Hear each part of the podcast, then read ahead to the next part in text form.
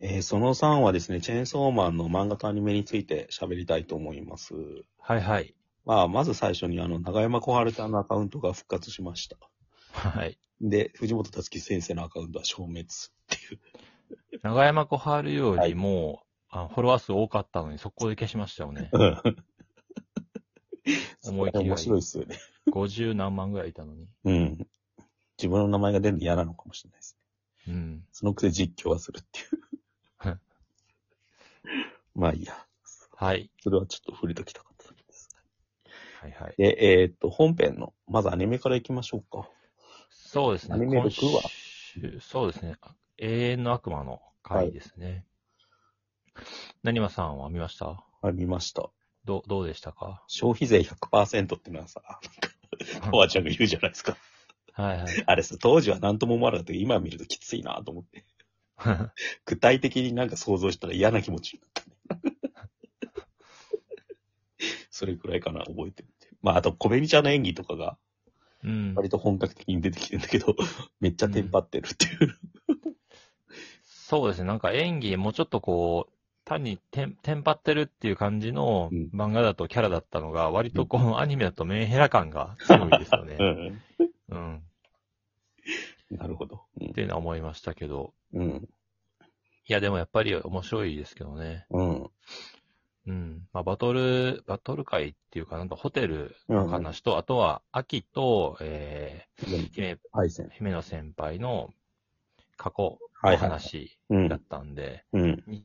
日常的な描写が多かったから、やっぱりししっくり見やすいというか、あ映画っぽそくれやはっそうでて、すね。うんうん、ハマってるなっていう感じですかね。うんこの監督の演出がハマってるなってうんいう。漫画とアニメの違いがそんなに際立たなかったかいって感じかな、じゃあ。なんかいいそうですね。あと密室っていうのもあって、迫り来るっていう感じじゃないですか。うんだからまあ、あんまり乖離しなかったっていうか、そんな飛び跳ねて戦うみたいな回でもなかったんで、うん。うん。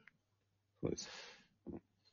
で、えーなんかアニメで見た方が、うんあの、秋が、うん、デンジを守るシーンは感動できましたね、ああ、そそういうのありますよね、でもなんか。うんアニメになったことでなんかいいろいろよく分かってくるって感じは。うん。チェーンソーマンはあるな、なんか。ちょっと、なんか漫画は、そういう意味で言うと、ドライすぎたのかもしれないですよね、うんここが。そううん。ちょっと読み解けない時は読み解けないですよね、なんか漫画の方が。うんなん、かアニメ結構見返してたんですけど、なんか仕事の関係で。うんやっぱ、最初のデンジ君の動機づけとか、もうすごいはっきりわかるし、うんパワーちゃんがなんかニャーコ可愛がってた背景みたいのもすごい伝わってくるっていうか、うん。もうちょい切実なんだよね、なんかだからさ、その、うん。うん、人を助けるとか守るみたいなものが、うん。そういうのがなんかちゃんと出てきてるのは、やっぱいいなって思いますよそうですね。この、デンジを守って、小紅からの包丁に刺されるって いうね。うん。ひどい展開ですよね。ところとか、うんなんか秋が普通になんか女王が湧いてて守ってんなっていうのはすごいちゃんと伝わりましたうんうんうね。んうん。うんですね。で、それを見てデン ジが戦戦いに行くっていうところとか、すげえよかったですね。うん。うん、ハマってるなと思いました。うん。なんですかね。はい。じゃあもう本編の方というか、漫画の111話、はいはい。お話動いたというか、うん。ゆうことお朝が喋って、なんか、うん。うん、結局ゆうこが逃げるんですよね。その、うん。友達を、なんか、親戚を頼るんでしたっけデビルハンターの。遠いそう親ですね戚にいるって言ってるから、あれがなんかもしかしたら、第一部で出てきたキャラクターなのかなってちょっと思ったんですけど。顔が似てるって言ってたじゃないですか。はいはいはで、まあ、そそれで逃げるときに、前、前へ、なんか、優子が渡したみたいに朝が靴を渡すっていう。い。うん。うん。それでなんか、二人で笑う場面があるんだけど、このモノローグが秀逸っていうか、うん。最悪だ、さっき人をたくがたくさん死んだのに、私も先生と委員長を殺してるのに面白くて笑ってるっていうさ。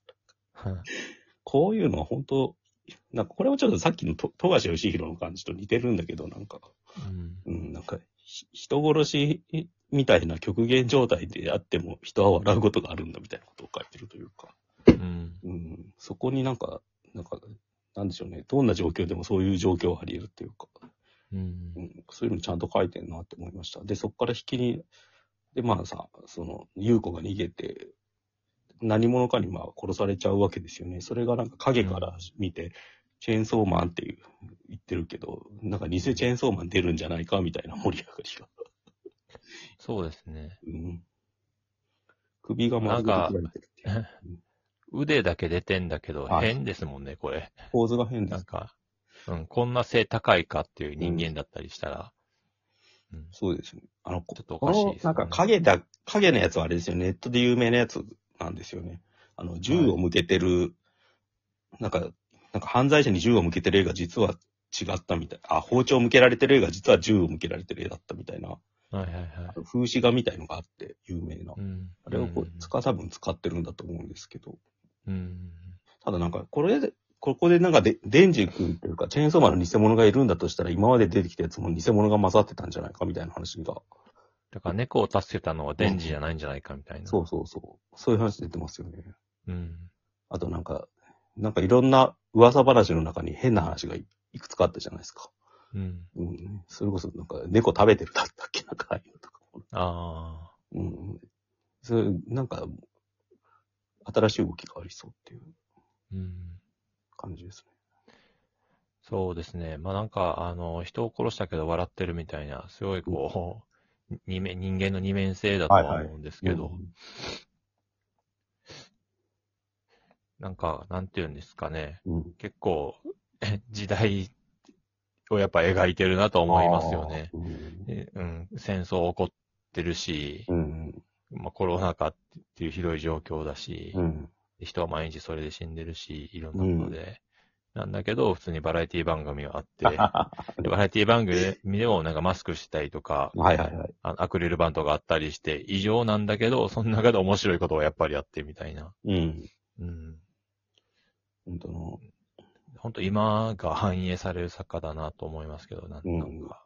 うん。なんかさ、うん、チェはい。ただね、なんかチェーンソーマンが猫を助けたくだりはやっぱ俺すごく印象に残ってて、なんか、うん。あの、ひ若いやつとおじいちゃん、どっち助けるみたいな時に両方無視して猫助けるっていうのが、うんやっ。ぱどう捉えていいのかわかんないんだけど、やっぱそれはそれで一つのあり方なのかなとか思うんですよね。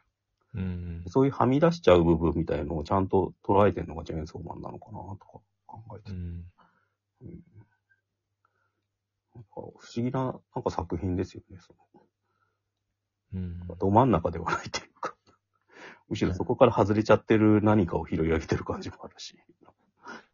さっきのそのジャンプ新世界漫画賞でしたっけあ、はいはいは14歳の子が書いた、い。うん。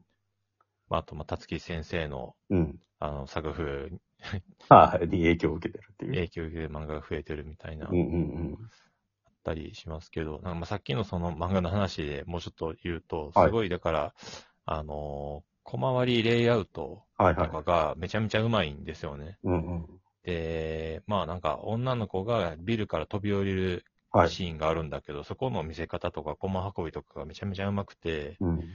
で、なんか、それはもう、たつき先生の真似をしてるとか、そういうことじゃなくて、うん普通にめちゃめちゃうまいんですよね。うん視。線誘導とか、うん。演出というか、時間う移ん。動の、なんかこう、とにかく漫画の読ませ方みたいなものが。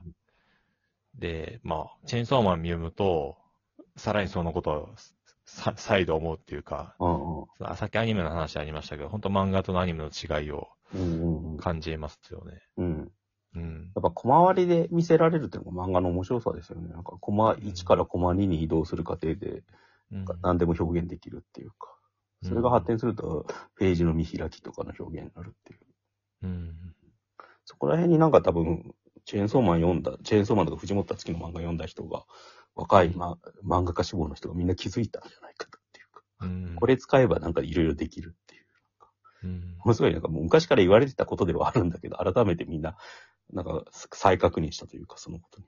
なんか原点に立ち返ってる感はありますようね。んずっと漫画の進化ってなんだろうみたいのが模索があったと思うんですよ、ある時期まで。やっぱ、うん。ビジュアルに行ってた時期が長かったと思うんですよね。それうん要するに極限まで行ったガンズみたいな作品があるわけじゃないですか。なんか書き込みまくるみたいなね。写写真に近くなってくっていうか、どんどんうん。フル CG で作ってっていう。でもそれとは違うなんですかね、わざと絵の解像度低めにして、線のつながりだけなんだけど、それでもちゃんとわかるみたいな表現になってるっていうか。うん。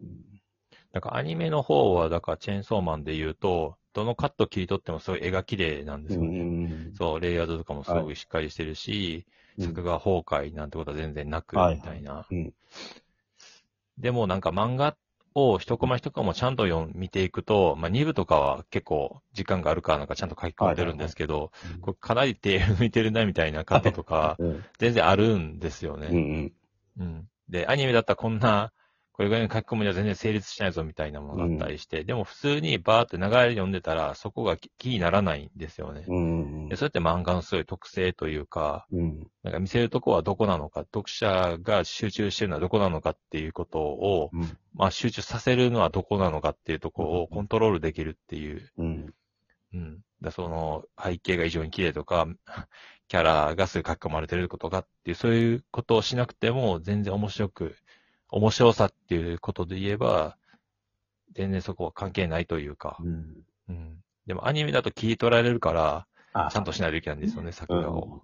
うん。そうですね。そういう特性の違いがあったりとか、あとはなんかアニメっていうかまあ、映像だとだいたい16対9の価格なんだけど、漫画の場合はコマごとに違うから、はいはい。どこに視線を集中させるかっていう、毎回アスペクト比が違うみたいなあ風に、ようなコンテンツでもあるので、うんなんかその特性の違いがすごい面白いなっていうのをこう漫画、アニメ両方見ながらはい見てると、改めて気づかされるっていううん感じですよね、チェーンソーそうはで。すね。はいうん。まあ、そんな感じですかね、じゃあはい。うん来週もまた見ましょはい。また来週。う。はい、また来週。